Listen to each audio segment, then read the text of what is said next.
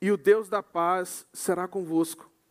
Alegrei-me sobremaneira no Senhor, porque agora, uma vez mais, renovastes o meu favor a vosso cuidado, o qual também já tinhais antes, mas vos faltava oportunidade.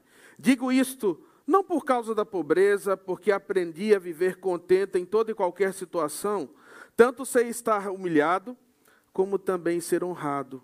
De tudo e em todas as circunstâncias já tenho experiência, tanto de fartura como de fome, assim de abundância como de escassez.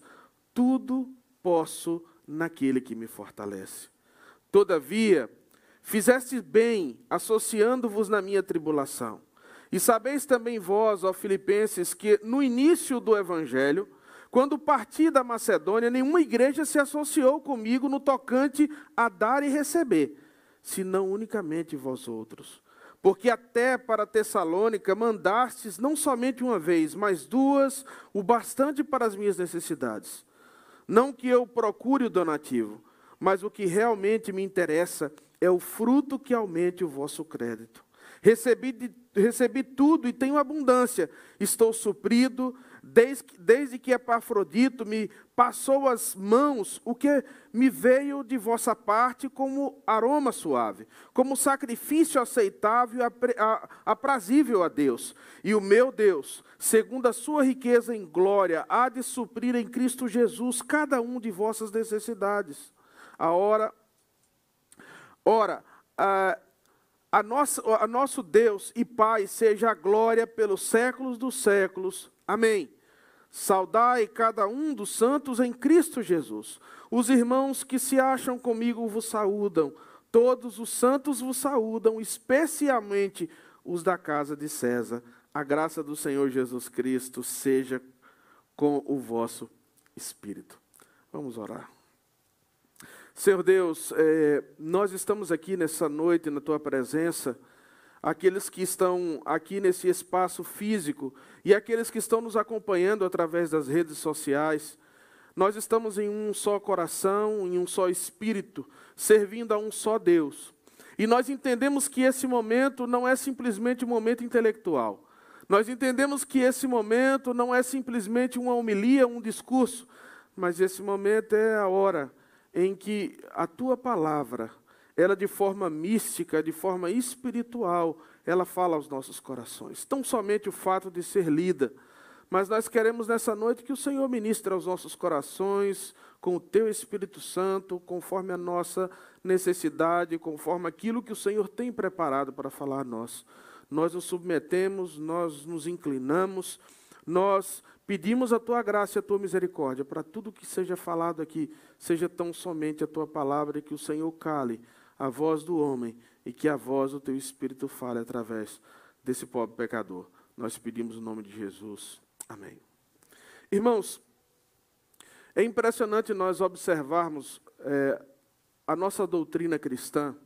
E quando nós observamos um pouco da nossa doutrina e nos profundizamos um pouco no, no Evangelho, nós vamos ver que é, talvez o apóstolo Paulo, e, e eu, eu, afirmo isso, o apóstolo Paulo seja o teólogo que mais é, contribuiu para a formação da nossa base teológica. Nós temos muitos exemplos na Bíblia de gigantes, de homens de Deus, né? De, homens, de, de homens de fé, homens que, que foram exemplo em diferentes áreas. Né? Nós podemos citar Abraão como pai da fé, podemos citar Davi como homem segundo o coração de Deus, nós podemos pegar o exemplo de Daniel, nós podemos, podemos pegar o exemplo de Salomão, e com certeza Cristo é o maior exemplo nosso em todos os aspectos. Mas Deus também inspirou e usou homens na história da igreja que, de uma forma sistemática, de uma forma muito clara, de uma forma muito profunda, foram instrumentos de Deus para que a palavra chegasse às nossas mãos e nós tivéssemos o que nós temos hoje. E se nós lemos a, a, o Novo Testamento, se nós lemos as Escrituras, nós vamos ver quanto o apóstolo Paulo foi importante para a história da igreja. Quanto a, aquilo que o apóstolo Paulo ensinou é uma, uma verdade, um verdadeiro livro profundo de, de teologia, um livro de doutrinas de verdades, que quanto mais nós lemos e lemos e lemos, mais nós, nós nos sentimos pequenos e nós vemos o nome de Cristo sendo exaltado. Esse é o sentimento que eu tenho quando leio o apóstolo Paulo. Eu me sinto cada vez pequeno, cada vez ínfimo, cada vez menos no meu conhecimento, na minha sabedoria, e Cristo é exaltado através do apóstolo Paulo. Não somente pelo que ele escreveu, mas também pelo ministério que ele teve. E é exatamente sobre isso que eu quero falar. Eu gostaria de, rapidamente nessa noite aqui, trazer a, a nós o exemplo do ministério do apóstolo Paulo. Porque aqui nessa carta aos Filipenses, essa provavelmente foi uma das últimas cartas do apóstolo Paulo. E nessa, e nessa provavelmente, a, a, com certeza, a última carta que o apóstolo Paulo, as últimas palavras que o apóstolo Paulo ministrou à igreja aos Filipenses. E há duas cartas em particulares que são as cartas mais íntimas do apóstolo Paulo. Se você ler toda, todas as cartas de Paulo, você vai ver duas cartas que são muito profundas, porque ele fala de um plano pessoal. A primeira delas é 2 Coríntios. Paulo teve uma experiência muito forte com a igreja de Coríntios, de coisas muito positivas e coisas muito negativas. Paulo teve uma grande oposição naquela igreja, mas ao mesmo tempo aquela igreja era uma igreja que não faltava nenhum dom, tinha muitos talentos, e Paulo desenvolveu um grande ministério naquele lugar. Mas também a igreja aos filipenses tem uma, algo muito especial aqui. Porque aquela igreja foi uma espécie de base missionária do apóstolo Paulo aquela igreja que cuidou de Paulo, aquela igreja que esteve com ele, aquela igreja que, que acompanhou o apóstolo Paulo, que conhecia suas qualidades, que conhecia os seus defeitos, que Paulo foi um dos primeiros ministérios que o apóstolo Paulo iniciou. Quando ele passa por aquele lugar, o Espírito, ele tinha um desejo de ir para a região Ásia, da Ásia Menor. E o, o Espírito Santo de Deus diz, um, ele tem uma visão de um varão macedônio dizendo: passa a Macedônia e nos ajude. Então Paulo passa naquele lugar e ele se encontra ali com uma verdadeira família. Era um dos lugares mais simples, mais pobres. Talvez pessoas com nem tão grande conhecimento, nem tão grandes recursos. Mas Paulo se encontra com aquela igreja, aquela igreja se transforma em uma família. E ele vive um verdadeiro romance e um verdadeiro. É, é, é, é um, uma relação muito especial. E nessas últimas palavras do apóstolo Paulo aqui, ele tem uma preocupação espiritual. Ele põe o coração nessa carta. E aqui, ele, ele coloca aqui as suas últimas palavras na carta aos Filipenses. E eu me coloquei atenção pensando nisso, né? O que é que um homem tão profundo teologicamente, com experiência ministerial, poderia ter a nos ensinar nessa noite aqui?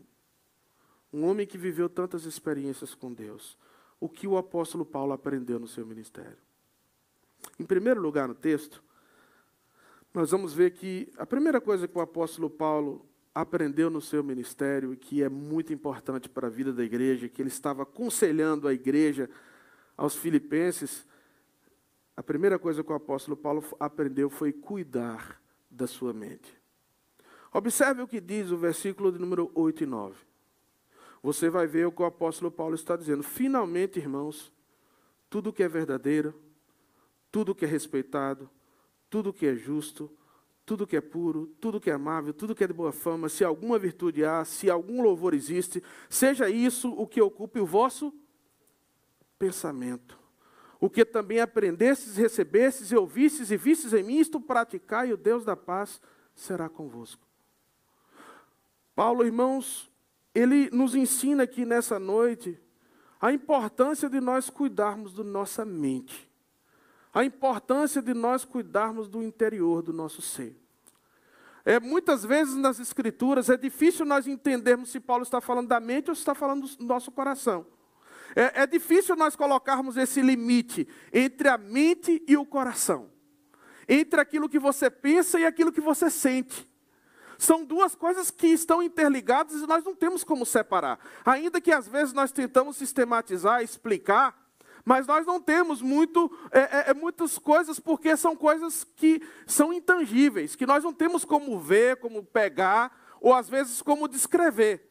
Mas o que Paulo está dizendo aqui é a importância de nós cuidarmos da nossa mente, de nós cuidarmos do nosso interior.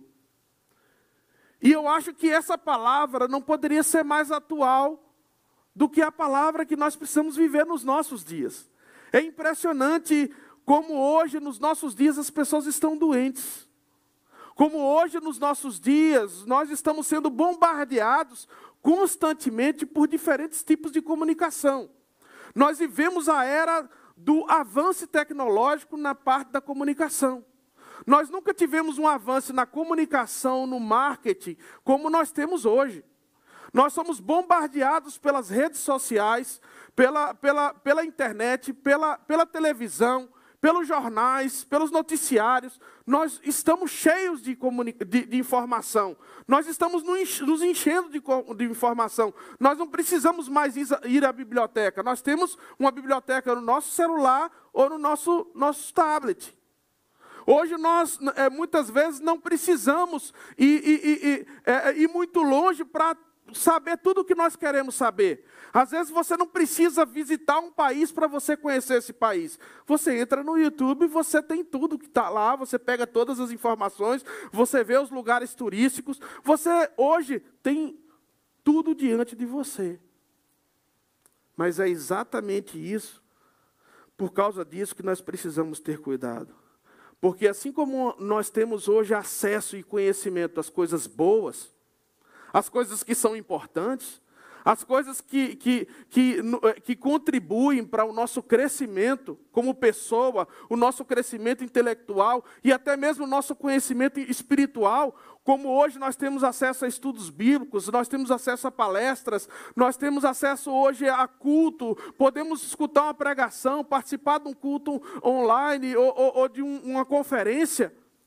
Assim também, como muitas coisas boas, há muitas coisas ruins. Por que não falar da famosa fake news? E como diz aquele ditado conhecido nosso no Brasil, notícia ruim, o que é que acontece? Chega mais rápido notícia ruim, não é verdade? Notícia ruim chega mais rápido. E as notícias falsas, falsas mais rápido ainda. Quantas, quantas e-mails, quantas é, informações que a gente recebe diariamente, coisas falsas, coisas que não são verdadeiras.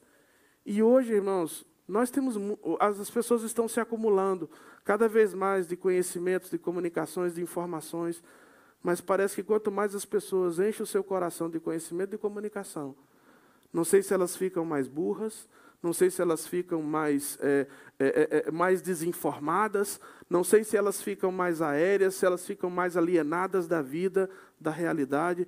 Na verdade é que, aparentemente, a gente sabe tudo e não sabe nada. Mas a palavra de Deus, Paulo já vivia isso na sua época. E Paulo está dizendo aqui, finalmente, irmãos, o que é que está ocupando o seu coração? Levemos isso para o plano eclesiástico, levemos isso para o plano do contexto da igreja. Quantas vezes a gente não chega na igreja, e em vez da gente chegar na igreja e, e a gente entrar em paz, entrar feliz, entrar alegre, a gente às vezes sai mais triste, porque os nossos relacionamentos estão quebrados. Ou porque muitas vezes nós não estamos escutando o evangelho dentro dos púlpitos. Muitas vezes nós estamos escutando desabafo de pastores que estão amargurados, que estão tristes, que estão doentes, ovelhas que estão tristes, estão doentes, que não são capazes de pastorear, de discipular, como Jesus diz que ele enviaria e diz: ide por todo mundo e fazei discípulos de todas as nações.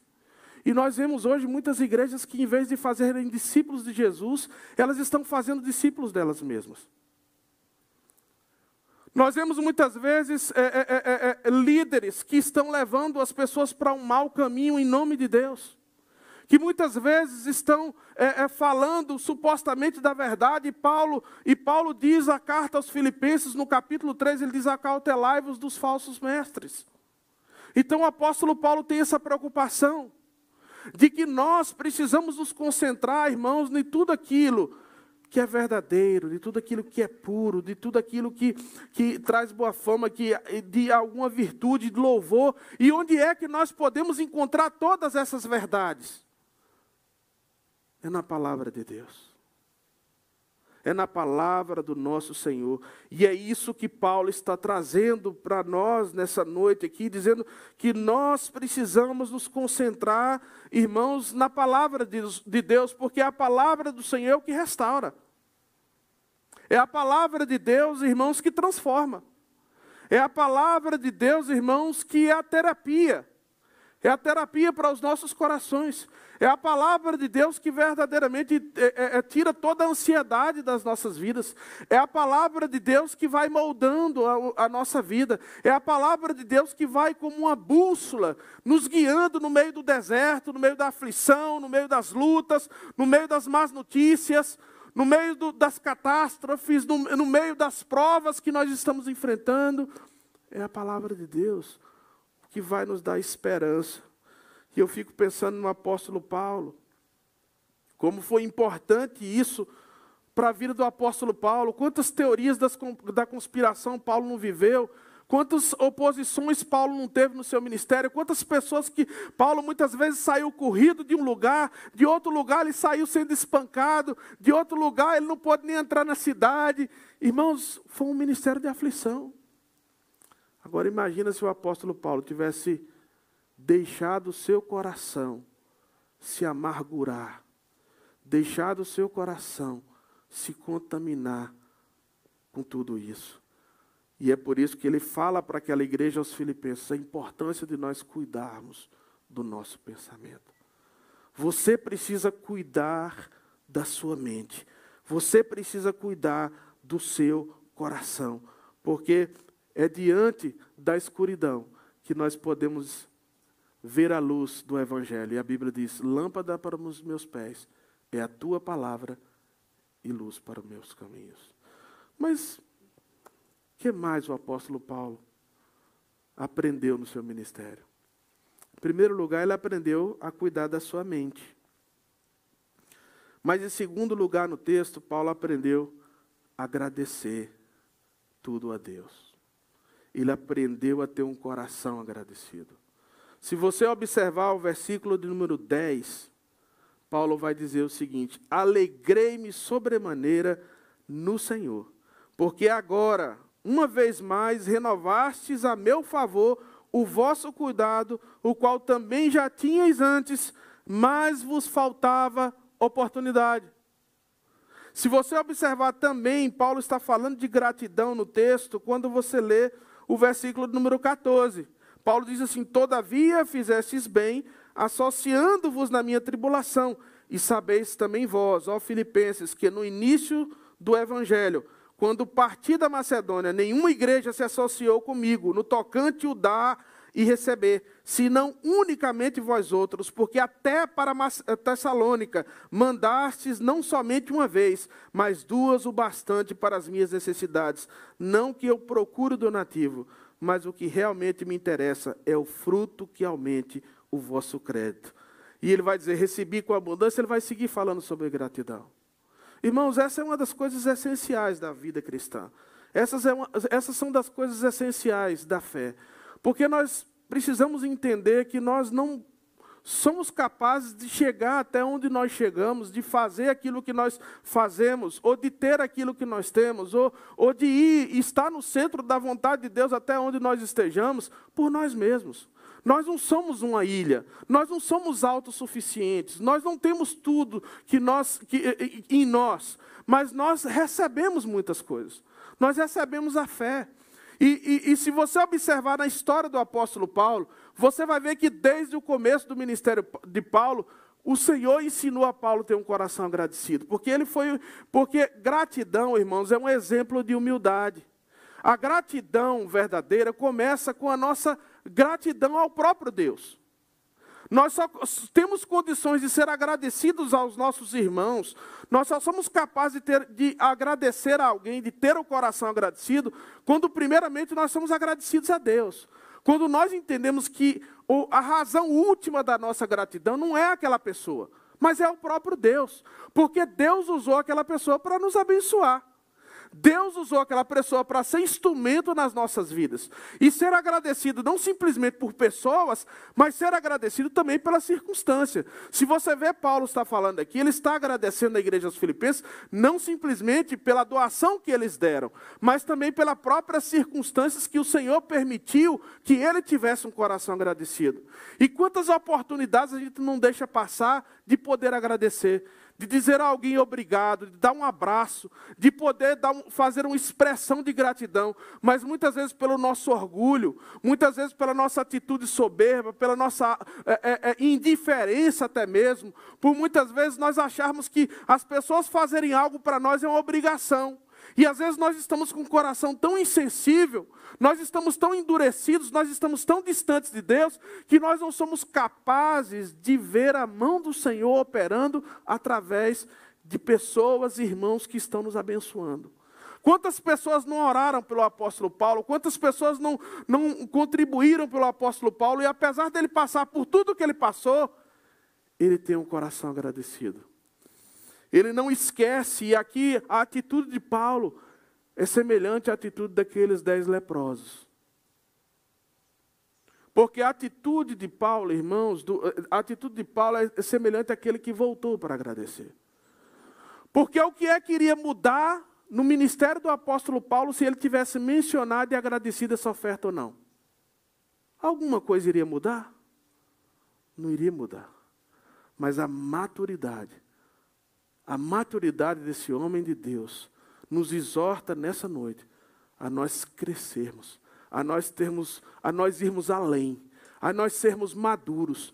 E só é capaz de ter um coração agradecido um crente maduro que vê a vida de uma forma generosa, que vê a vida de uma maneira de, pela qual que tudo que ele tem, tudo que ele é, vem do próprio Deus.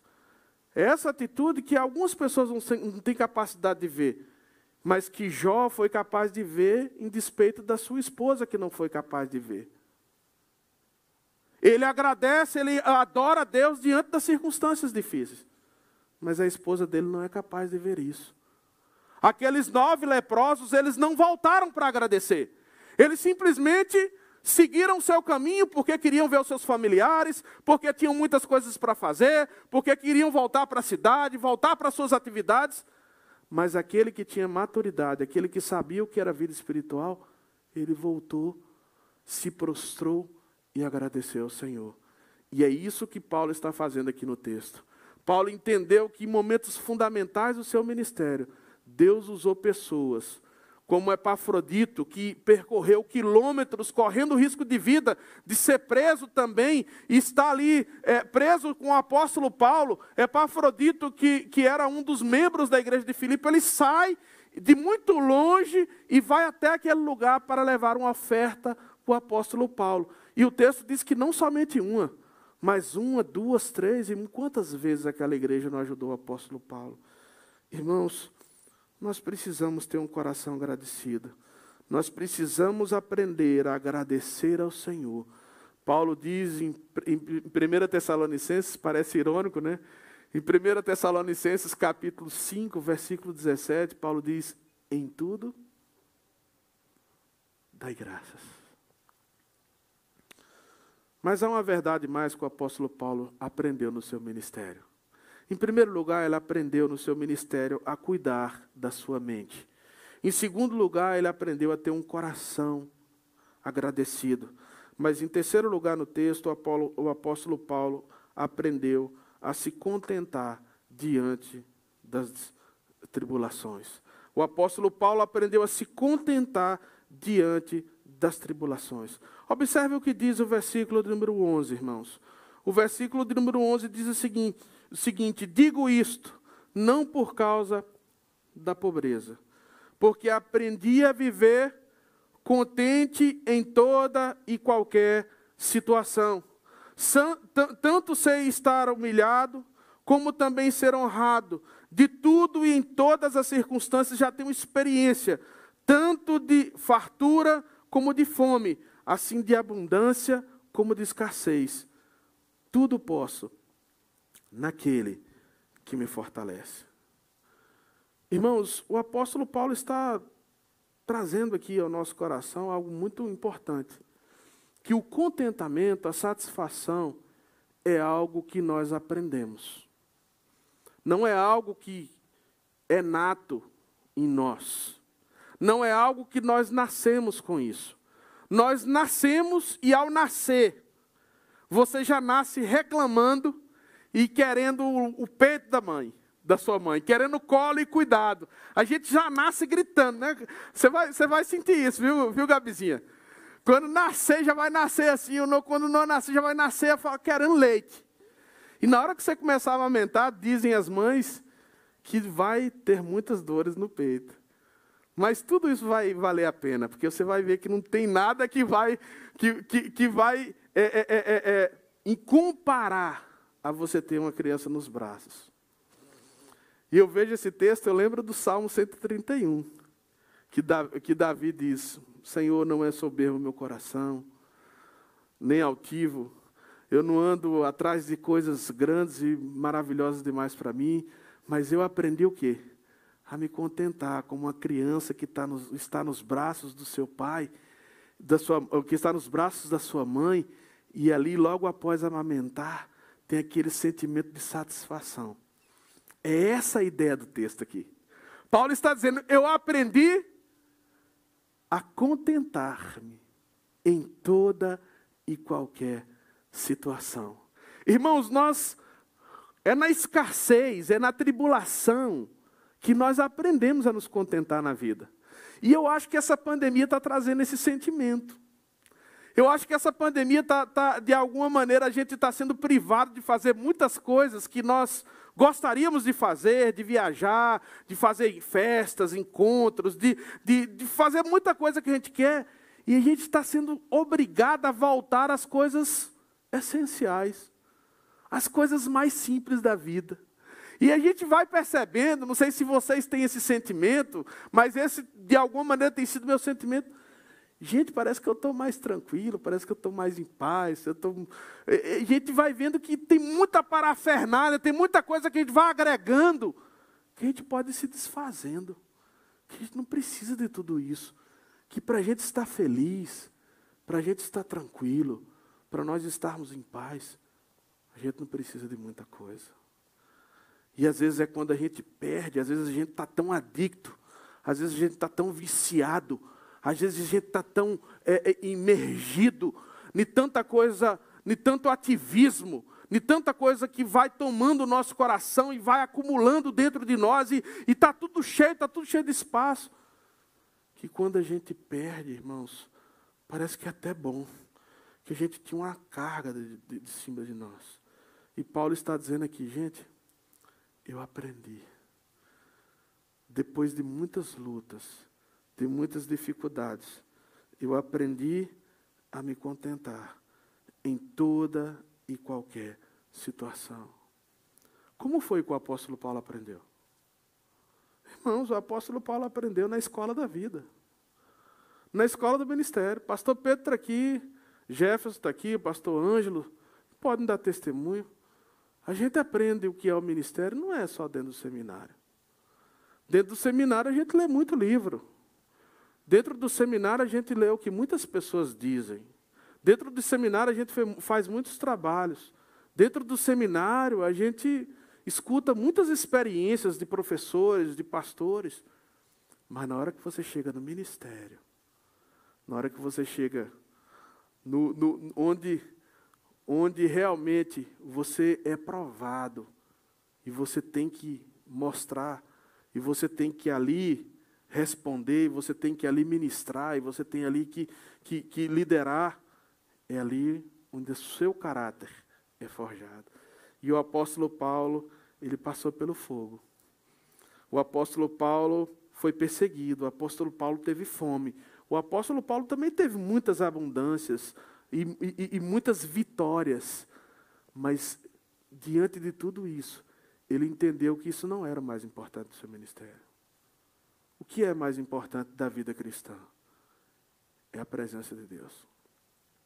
O que é que te faz feliz? Se você, se você é capaz de responder o que é que te faz feliz, você vai entender onde é que está o seu contentamento. Porque se o teu contentamento estiver no Senhor, isso basta. É isso é a essência da vida cristã. É como o Davi diz: O Senhor é o meu pastor e nada me faltará. O Senhor é o meu pastor e nada me faltará. Portanto, na vida cristã, nós precisamos aprender, irmãos, a deixar de reclamar. Às vezes nós reclamamos por pequenas coisas. No, na nossa vida cristã, nós temos que aprender a deixar de murmurar. Nós vamos ver que uma das características que a Bíblia mais destaca do povo de Deus é que nós estamos sempre murmurando. Que nós estamos sempre vendo o lado ruim, que nós estamos sempre colocando defeito, que nós estamos sempre, às vezes, colocando as pessoas para baixo. Mas a Bíblia diz que nós precisamos ter um contentamento, que nós precisamos ver a vida de uma maneira especial. Paulo aprende de forma prática aqui no texto. Paulo não aprende simplesmente porque leu os livros de filosofia, ou porque leu os livros de história, ou porque conhecia muita cultura, ou porque ele era um mestre, tinha um título. Mas ele aprendeu a se contentar pela vida. Mas eu quero deixar aqui nessa noite uma última lição que Paulo aprendeu no seu ministério e que pode nos ensinar nessa noite. Em primeiro lugar, nós vimos que o apóstolo Paulo aprendeu a cuidar do seu pensamento, do seu coração. Paulo aprendeu a ter um coração agradecido, Paulo aprendeu a se contentar no meio das tribulações, mas em último lugar no texto, Paulo aprendeu, irmãos, a colocar sua esperança no Senhor. Colocar a sua esperança no Senhor. Olha só o que é que diz o versículo de número 13 e 14. Tudo posso naquele que me fortalece. Todavia fizestes bem, associando-vos na minha tribulação. Se você ler é, o versículo de número 20 também, ora, a nosso Deus e Pai seja a glória pelos séculos dos séculos. Amém. Paulo, aqui nesse texto, irmãos, ele não poderia terminar de forma mais linda, porque ele termina aqui da maneira que todo presbiteriano todos nós que conhecemos a teologia reformada gostaríamos de ouvir. O fim principal do homem é o quê? Glorificar a Deus e gozar dele para todo sempre. Esse é o fim principal do homem. E Paulo termina essa passagem aqui glorificando a Deus, dando toda a honra e toda a glória ao Senhor. E o que Paulo está dizendo aqui é que ele tem a certeza que Deus está no controle e ele tem pleno controle, e os planos de Deus são perfeitos para a vida dele. É portanto que ele está dizendo que a esperança dele está no Senhor. Porque Paulo está dizendo: tudo posso em quem? Naquele que me fortalece. Paulo está dizendo: na minha fraqueza, é quando eu sou fraco, é quando eu não estou nada, é quando eu estou derrotado, é quando eu sou, estou em momentos de fragilidades, momentos de dificuldades, que eu recebo essa fortaleza que eu preciso do Senhor para avançar. Tudo posso naquele que me fortalece. Às vezes nós colocamos a ênfase no apóstolo Paulo, mas a ênfase, a ênfase não está no apóstolo Paulo, mas a ênfase está naquele que fortalece o apóstolo Paulo, que é Cristo. E em 2 Coríntios, Paulo já havia dito: Paulo havia dito, quando eu sou fraco, é aí que eu sou forte. Porque a nossa fortaleza está quando nós somos fracos, porque a nossa fortaleza está no Senhor. O que que isso implica para nós nessa noite? Isso significa algo muito interessante. A esperança do apóstolo Paulo não está nas pessoas.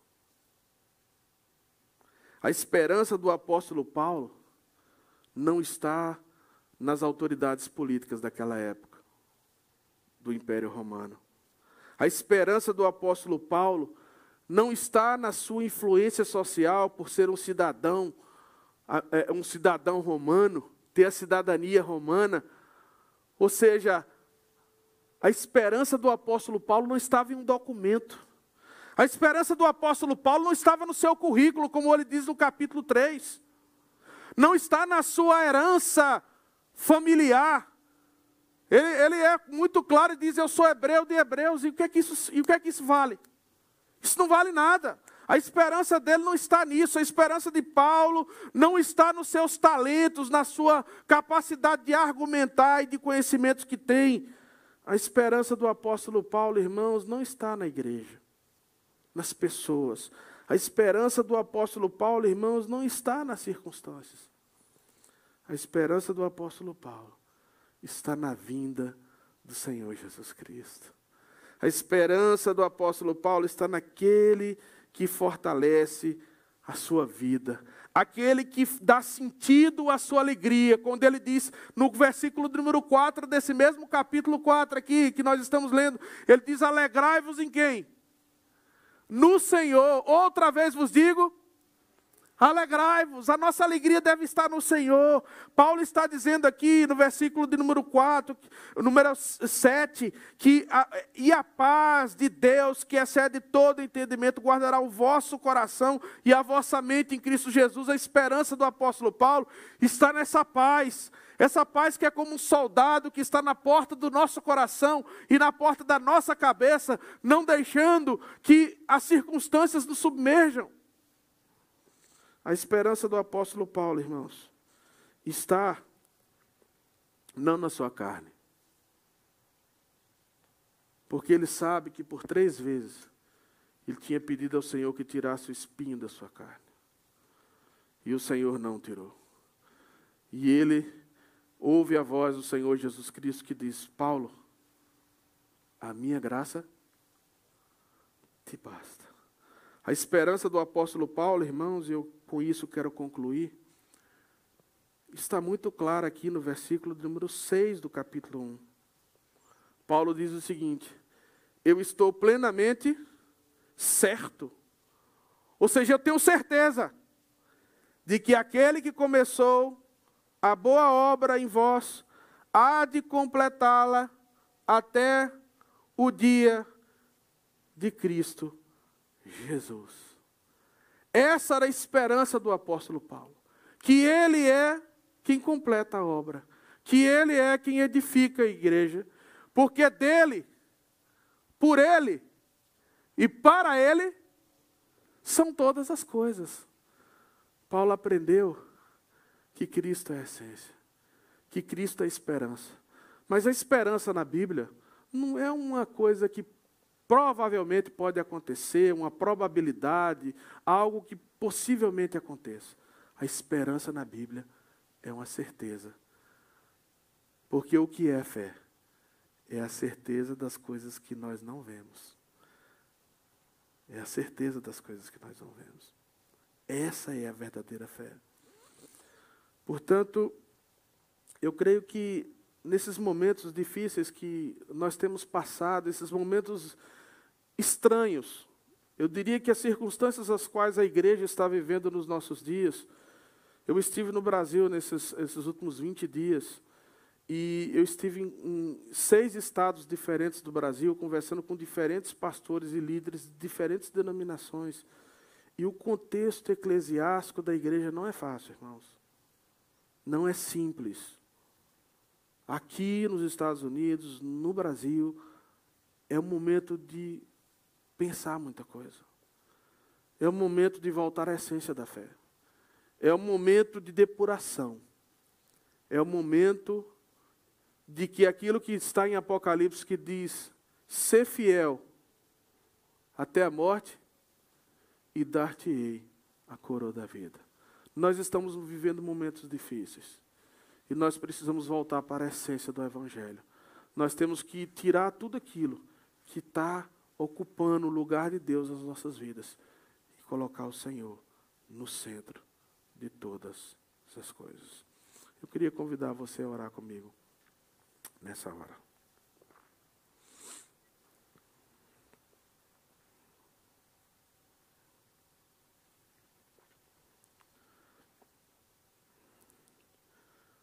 Senhor Deus, nós queremos te agradecer. Agradecer pela vida. Agradecer, Senhor, porque às vezes nós achamos que sabemos tudo. Às vezes nós achamos que estamos no centro, às vezes nós achamos que somos os que sofremos mais, que somos os mais importantes, mas o Senhor nos ensina que o Senhor é Deus que o Senhor está no centro de todas as coisas. E ainda que nós tenhamos um lindo currículo, ainda que nós tenhamos um grande conhecimento, ainda que nós sejamos pessoas que tenhamos vivido muitas experiências nessa vida, ainda assim, nós precisamos todos os instantes da nossa vida da tua presença. E eu quero aproveitar esse momento aqui nessa hora, ó Deus, para orar por essa igreja essa igreja amada, essa igreja que está no nosso coração. Quero orar, Senhor, pelas suas autoridades, presbíteros, diáconos. Quero orar, Senhor, pelo seu pastor, sua equipe pastoral. Eu quero orar, Senhor, por cada irmão que nos acompanha nesse momento, quer seja aqui fisicamente ou pelas redes sociais, pedindo a tua graça. Senhor, não nos deixa passar essa vida e olhar para trás como se nós não aprendemos nada. Mas nos ajuda a aprender. Nos ajuda a chegar numa maturidade de vida, o qual nós possamos olhar para trás e dizer: Obrigado, ó Deus, porque o Senhor tem guardado o nosso coração. Salomão já dizia na sua no seu livro de Provérbios sobre todas as coisas o que deve guardar. Guarda o teu coração. Senhor, tem misericórdia de nós. Nós vivemos dias tóxicos. Nós vivemos dias difíceis, dias dos fake news, dias de muitas informações, dias em que as pessoas querem muito conhecimento, querem ser muitos mestres, mas poucos querem viver o evangelho. Quanto mais conhecimento, às vezes, ó Deus, mais enfermos estão. Mas que o Senhor cure as nossas feridas. Que o Senhor restaure a nossa alma. Que o Senhor transforme o nosso coração. Eu quero te agradecer, Senhor. Te agradecer por todas as coisas. Eu quero te agradecer, Senhor, por essa igreja. Quero te agradecer por cada vida. Quero te agradecer pelos é, momentos de alegria, momentos de tristeza, de lutas, também de vitórias. Agradecer, Senhor, porque o teu caminho é perfeito. E o Senhor faz todas as coisas perfeitas, os teus planos são perfeitos. E se nós estamos aqui nesse lugar, é pela tua graça. Ensina-nos, ó Deus, a nos contentar com as coisas simples dessa vida. E nos contentar sobre todas as coisas com o Senhor. Porque a tua graça nos basta. Ó oh, Pai, nessa noite, nos faz sair daqui cheios de esperança. Talvez muitos de nós estamos ouvindo essa mensagem aqui e talvez tenha nos faltado esperança. A gente ouve os meios de comunicação, a gente é, vê os noticiários, as redes sociais, e às vezes vamos nos desanimando com o que as pessoas postam, com o que as pessoas falam, com que tanta coisa ruim, notícia ruim que a gente escuta. Mas, Senhor, nos dá esperança. Nos faz colocar os nossos olhos em Cristo, que é o autor e consumador da nossa fé. Eu te peço isso, Senhor. Faça isso nessa noite, para a glória do teu nome. Eu oro, Senhor. Amém. Irmãos, obrigado pela oportunidade. Privilégio estar aqui com os irmãos essa noite. Grande privilégio.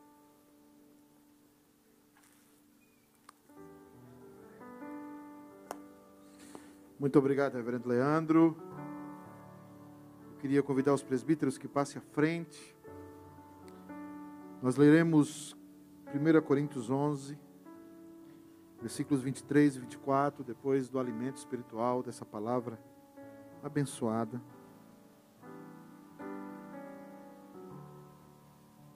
O apóstolo Paulo, no capítulo 1 de Coríntios, versículo 11, versículos 23 e 24.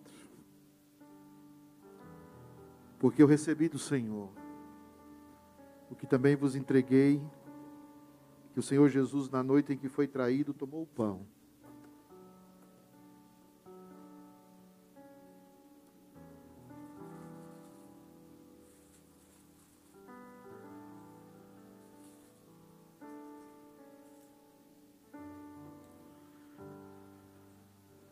Tomou o pão, o partiu, deu graças e comeu.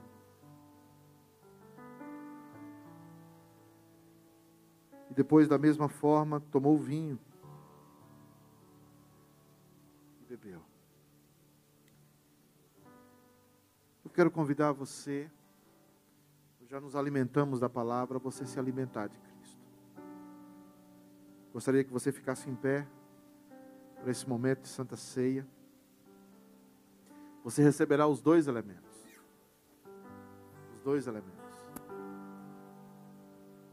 Eu gostaria que você esperasse todos serem servidos. Para que ao final nós possamos orar e consagrar esse elemento.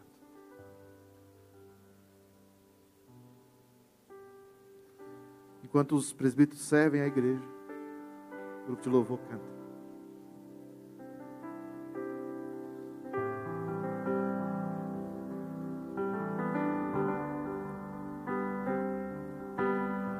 Eu quero convidar o diácono Tiago a ajudar a servir aqui.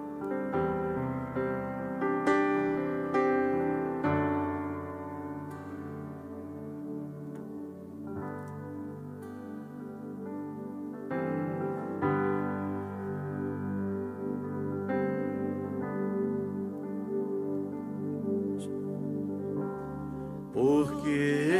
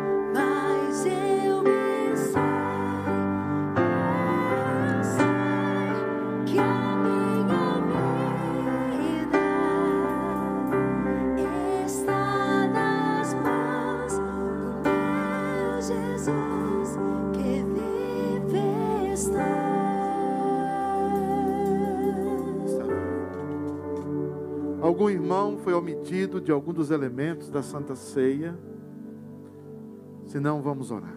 Seu Deus, nós consagramos o pão e o vinho ao Senhor, sabendo que o pão permanece pão, o vinho permanece vinho, mas a tua presença no nosso meio é real e é verdadeira.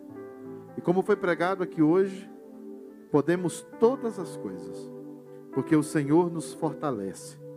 E hoje à noite, além de ouvir a tua palavra, nós participamos da Santa Ceia e nos alimentamos do Senhor. Nos alimentamos do teu corpo, nos alimentamos do teu sangue. Dele vem a nossa vida espiritual. Desse, vem, dele vem a nossa vida eterna. Por isso, Deus, em nome de Jesus, nos faz nos alimentar de Cristo. Em nome dele é que oramos. Amém. Tomai o pão e comei. Tomai o vinho e bebei.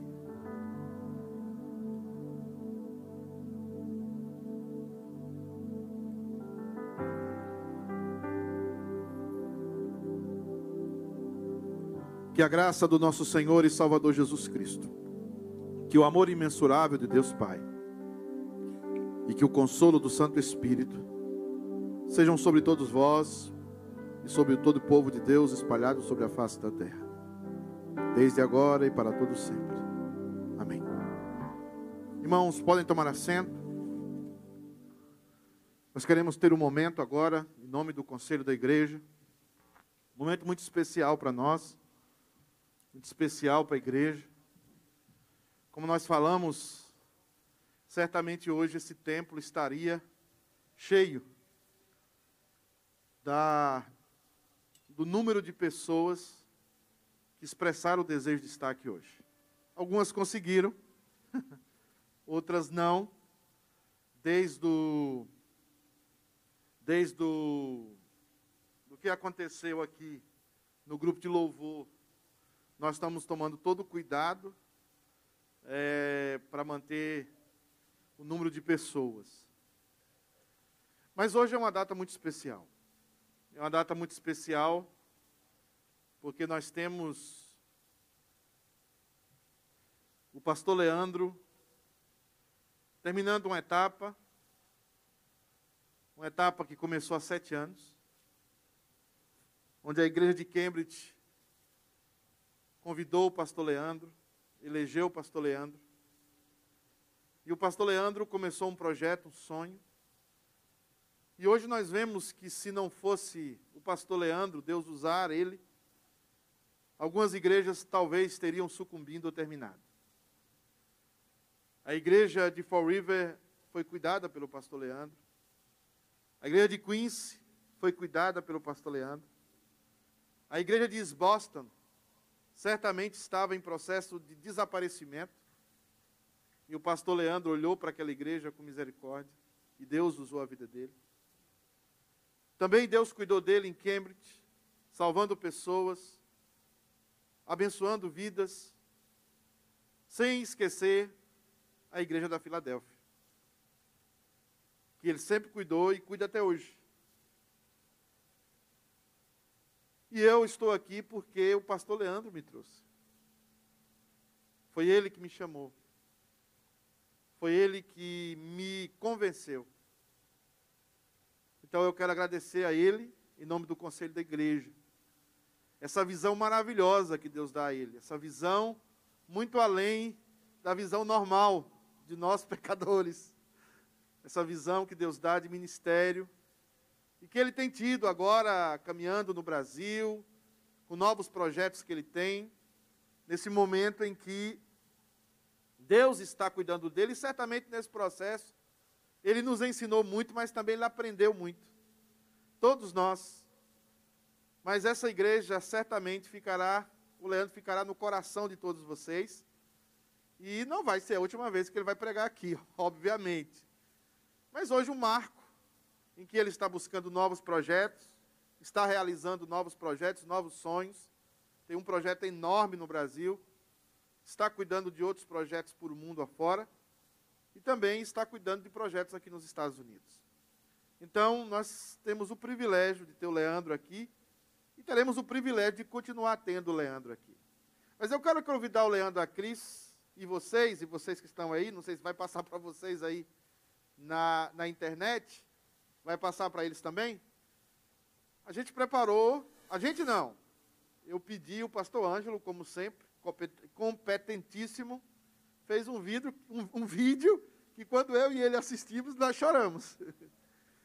E eu gostaria muito que o Leandro assistisse com a Cris esse vídeo feito com muito carinho do nosso eterno pastor, o pastor Leandro, que é um pastor que está nos nossos, no nosso coração e no coração da maioria dos irmãos dessa igreja.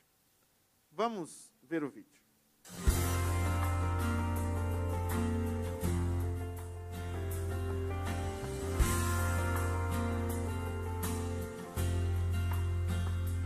Eu não vou parar, estrada é muito longa, vou continuar. Mesmo em meio às lutas, eu não estou só, te sinto aqui. A vida é mesmo assim, tantas aflições eu tenho que enfrentar. Mas o Senhor está sempre a me proteger, te sinto aqui. Quando o vento sopra contra mim, os problemas tentam me abater. Eu me lembro o grande eu sou, me enviou. Eu tenho um chamado, eu jamais vou me.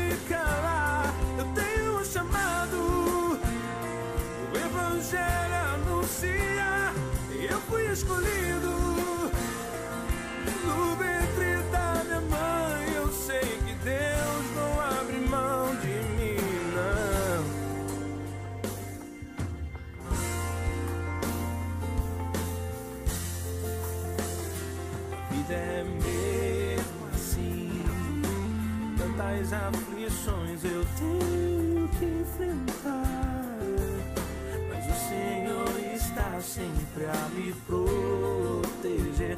Te sinto aqui.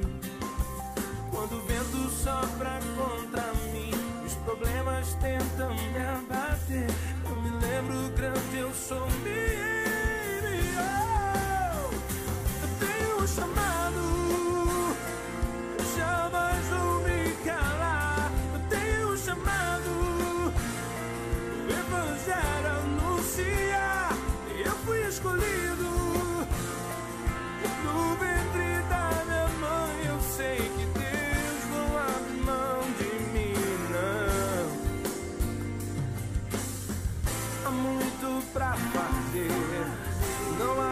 Tempo pra olhar pra trás. Eu tenho um chamado, jamais vou me calar. Eu tenho um chamado, o Evangelho anuncia. Eu fui escolhido. Renova o azeite, não deixe ele se apagar. Não deixa, Deus, eles não feche a porta para nós, Senhor. Peço que o Senhor abra essa porta. Porque a porta que o Senhor fecha, ninguém abre. Mas a porta que o Senhor abre, ninguém fecha. Portanto, nós queremos perseverar nesse caminho. Nós queremos seguir nele e pedir a tua ajuda. Que o Senhor nos ajude. Que o Senhor nos fortaleça. Para a glória do teu nome, eu te peço isso, Senhor. Amém. Eu sei que Deus não abre mão de mim. Eu tenho um chamado.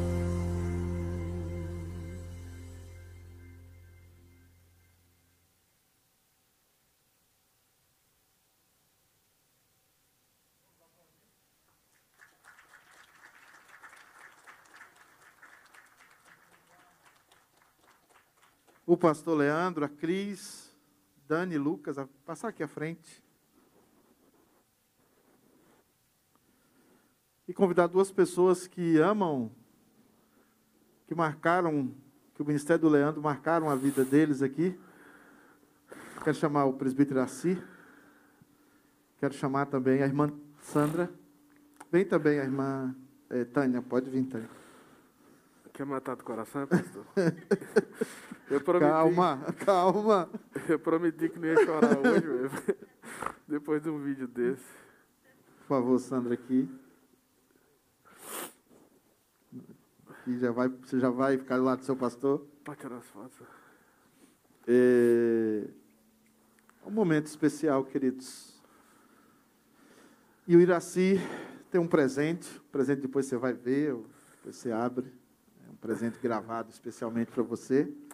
É, quero agradecer a Geni, que está nos assistindo, fez parte de tudo isso.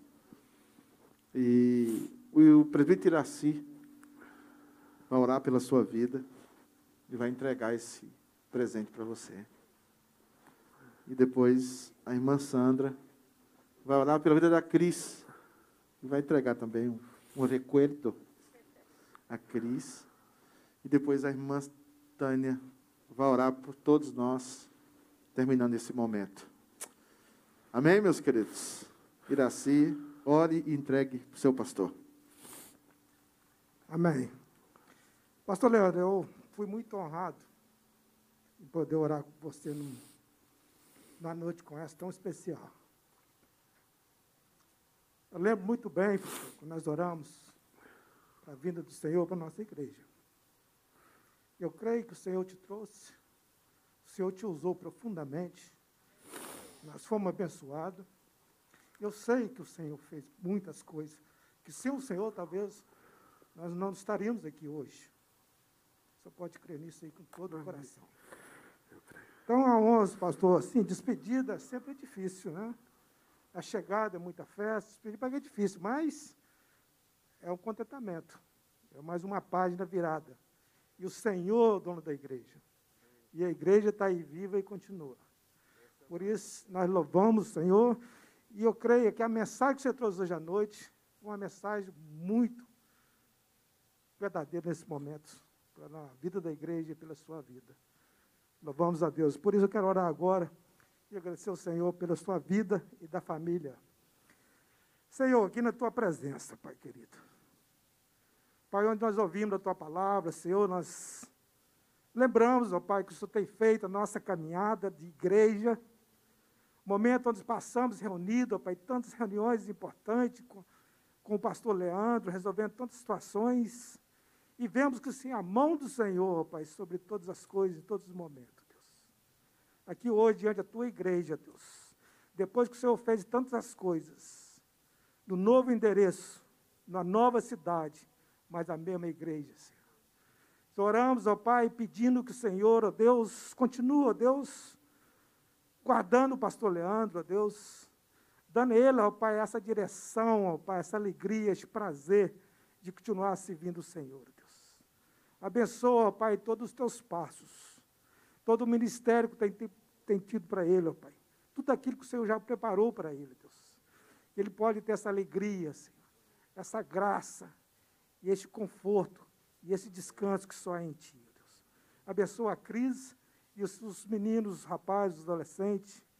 Dá a eles, ó Pai, alegria, Pai. Aonde que o Senhor levar, onde que eles estiverem, ó Pai, que verdadeiramente, ó Pai, eles possam descansar em Ti, Deus. Nós louvamos o Senhor, Deus, como igreja, Deus, pelo o privilégio, Deus, de conhecer o pastor Leandro, a sua família, a Cris, as crianças, Deus, como foi bom, Deus. Que assim, ó Pai, nós te louvamos, nós te exaltamos por todas as coisas que tu tem feito, Deus. Porque sabemos que o Senhor é a nossa vida, o Senhor é o nosso viver. Nós te agradecemos no nome da igreja, no precioso nome de Jesus. Amém, Senhor. Amém. Deus abençoe, meu.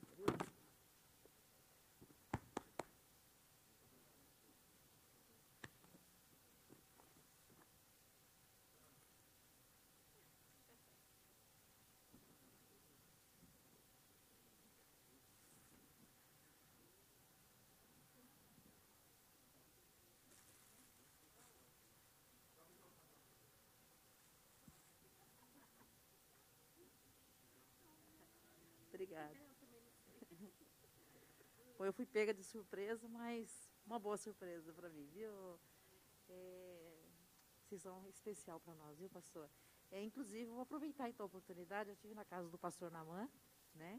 E o pastor Namã te conheceu, falou muitas coisas boas a seu respeito para mim, sabe? Assim, o que ele viu em você, as conversas que vocês tiveram em pouco tempo. E eu acho que pela maturidade dele, ele realmente, ele, o que ele falou, realmente eu concordei, assinei embaixo, e ele mandou um livro para você. Ele falou assim, ó, o título não, não é muito é, chamativo, né? Caído, mas não derrotado. Mas você vai ler, você vai entender. tá? Lidando biblicamente com o desânimo, o abatimento e o esgotamento, que a gente sabe que todos os pastores passam. A gente não vai ser hipócrita de dizer que a gente não sabe isso, né? Então, tá uma lembrança do pastor na mão para você e tem uma para você também, viu, pastor Pedro? Ele mandou também. ele, ele mandou um para você também. Então, você não vai ficar fora, não. Então, vou orar pela Cris também, né? Então, Senhor, muito obrigado a Deus. Obrigado por essa família amada que o Senhor trouxe para conviver no nosso meio. Nós sabemos que o Senhor é dono de todas as coisas, o Senhor é dono do tempo. Então, o Senhor determina o tempo de todas as coisas.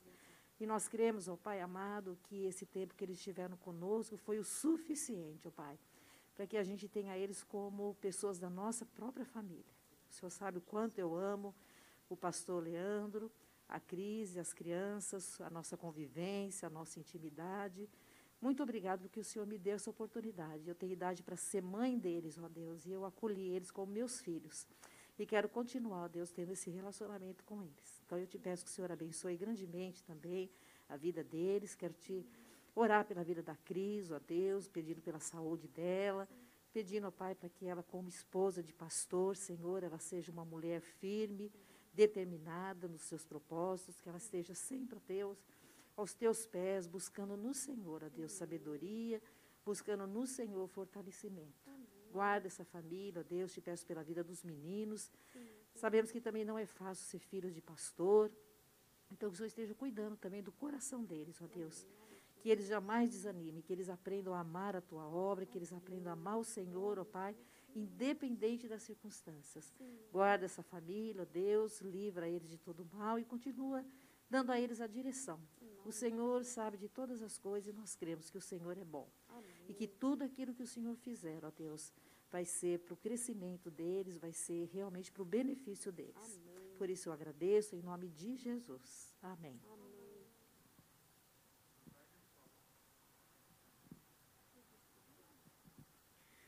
Senhor, nós louvamos e bendizemos o teu santo nome, ó Deus. E o Senhor conhece os nossos corações, o Senhor conhece a gratidão que temos aqui agora neste momento. Também conhecemos que a tua palavra nos diz que todo, em tudo há um tempo, Senhor meu Deus. Há um tempo de chegarmos, há um tempo de partirmos, e o Senhor é o dono de todo o tempo das nossas vidas, ó Deus. Nós te agradecemos muito pelo tempo, pelo privilégio que passamos juntos por todos os desafios que o Senhor colocou à frente do pastor Leandro, por toda a força que o Senhor deu a ele, por toda a sabedoria. E mais uma vez eu peço, não só pela vida dele, pela crise, pelas crianças, por todas as nossas vidas, ó Deus, que a cada dia o Senhor continue derramando da tua graça, continue nos dando sabedoria e continue dirigindo os nossos passos, ó Deus, porque sabemos que não somos nada sem o Senhor. Somente o Senhor é tudo que nós precisamos e queremos te louvar e bendizer, em nome de Jesus. Sim, sim. Eu, irmãos, eu queria dizer duas coisas para vocês. Quando eu cheguei aqui a primeira vez, vim conhecer a igreja, eu disse três coisas para a igreja. Eu falei, irmãos,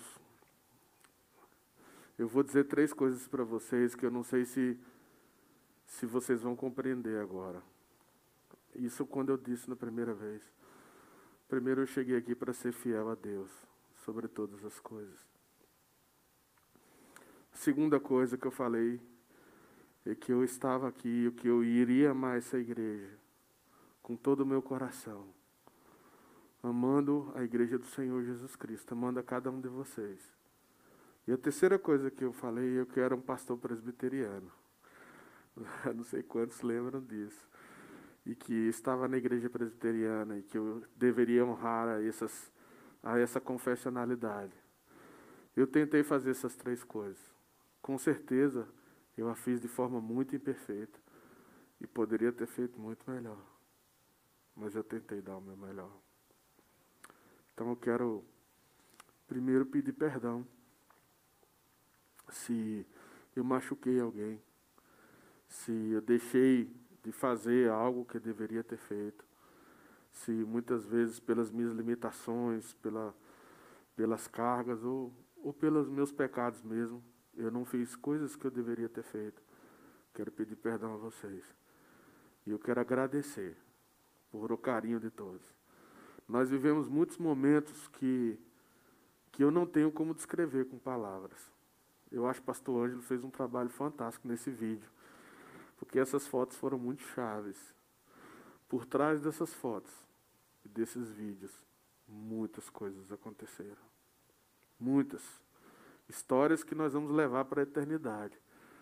Mas o lindo de tudo isso é que, é, é que os verdadeiros amigos, a verdadeira família, a verdadeira igreja de Cristo, ela permanece.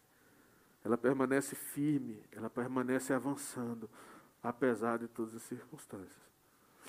Mas eu quero dizer uma última coisa para vocês. E eu queria convidar aqui à frente o pastor Pedro e a e a pastora Fabiana. Eu, que eu chamo ela de comunidade, Fabiana. Eu quero convidar os dois aqui. E eu só queria pedir uma coisa para a igreja. Se vocês puderem fazer, primeiro pelo Senhor. Mas se puder fazer também, eu queria pedir para vocês que vocês cuidassem do pastor de vocês.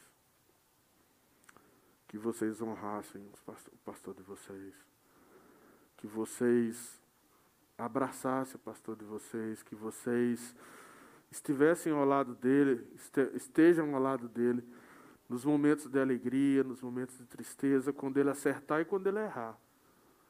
Porque to, to, nós somos pecadores, nós somos limitados. E nós vamos errar. E, mas nós temos que entender que quem põe inteira pastor, pastor é o pastor é o pastor que Deus coloca. Então, assim, Pedro é irmão. Pedro é amigo. Pedro é uma pessoa que eu conheço de muitas ocasiões. Ele é um homem de Deus, com as suas falências, como todos nós temos. Mas ele é um homem de Deus. E graças ao Senhor, ele colocou uma mulher muito boa do lado dele. Era a graça mesmo, né, né Fabi? botou comunidade. Então, assim, eu queria pedir isso para os irmãos, não esqueçam disso. Eu queria pedir isso com muito carinho. Cuide do pastor, ele está começando aqui como pastor eleito da igreja. Já está há muito tempo, isso tem uma diferença muito grande. E ele precisa de apoio, porque pastor não faz nada sem a igreja. Pastor, ele é, ele é chamado para cuidar, para abraçar, para caminhar, para discipular e tal, mas quem gera ovelha é ovelha. Então, que Deus abençoe a vida de vocês. Muito obrigado pelo carinho, eu não esperava nada disso. E eu prometi que não ia chorar, mas com um vídeo desse não tem jeito de não chorar, né? Mas eu quero agradecer a vocês pelo carinho, os que estão aqui, os que não estão, e os amigos de verdade, que a gente sabe quem são. Um forte abraço para vocês. Muito obrigado, irmãos.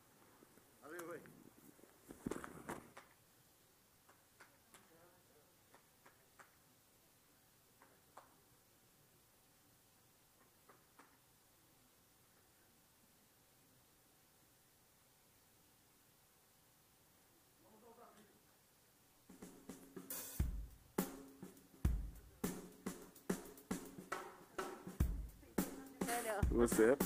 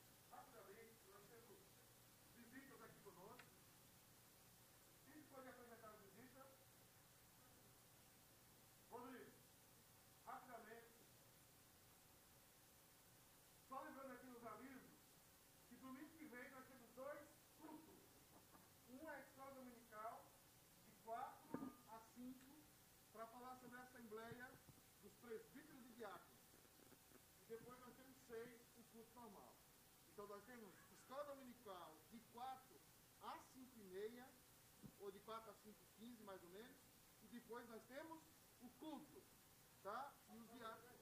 Hã? Vamos dividir, porque vai começar em fevereiro e vai até o final de março essas classes. Então, o pessoal que quiser, os diáconos vão fazer a chamada de todo mundo dos cultos da escola dominical, toda igreja tem que assistir para votar, e também cultos, como está acontecendo.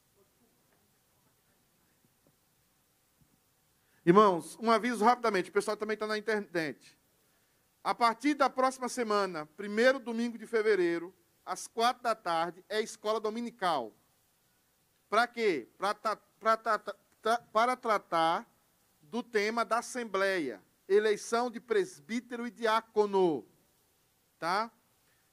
Os diáconos vão fazer, juntamente com o pastor Anjo, a chamada dos irmãos. Não se preocupe, tá? Todo mundo vai ter, em média, duas aulas. Duas aulas da escola dominical, tratando sobre esse tema. Então, em média, todos os membros vão ter a oportunidade de ter duas aulas. Tá? Não se preocupe, os diáconos vão chamar você. Vocês não vêm porque você não quer, mas vão chamar você. Acabando esse primeiro período, até às 5 e meia, aí, às 6 horas começa o culto normal. Ok? Entendido isso? Por favor. Bom, irmãos, uh, queremos apresentar, nós temos quatro visitantes aqui, que né, não, são, não é a primeira vez, mas nós temos ali a Bruna, a Bruna, o Francisco, o Atos e a Gabriela, né? Estão ali atrás, numa fileira só ali, né? A Bruna e o Francisco, a última vez que esteve com a gente, não tinha um baby, hoje está com o baby aí no colo, né? É um prazer ter vocês com a gente. Atos, Gabriela, né? Gabriela é a primeira vez aqui com a gente, não é? É, é muito bom ter você com a gente. É, eu sempre falo que essa aqui é a nossa casa, é a nossa família, entendeu? Que vocês se sintam acolhidos e se sintam parte dessa família. E que se sintam, se não tem igreja, a nossa casa está de porta aberta para receber vocês. Se precisam de alguma coisa, é, eu sou diácono, nós temos a junta diaconal aqui, é só falar com a gente aqui, e a gente está aqui é para servir, tá bom? Tem mais alguém? Eu que acredito que não, é só os quatro mesmo, tá bom? Amém.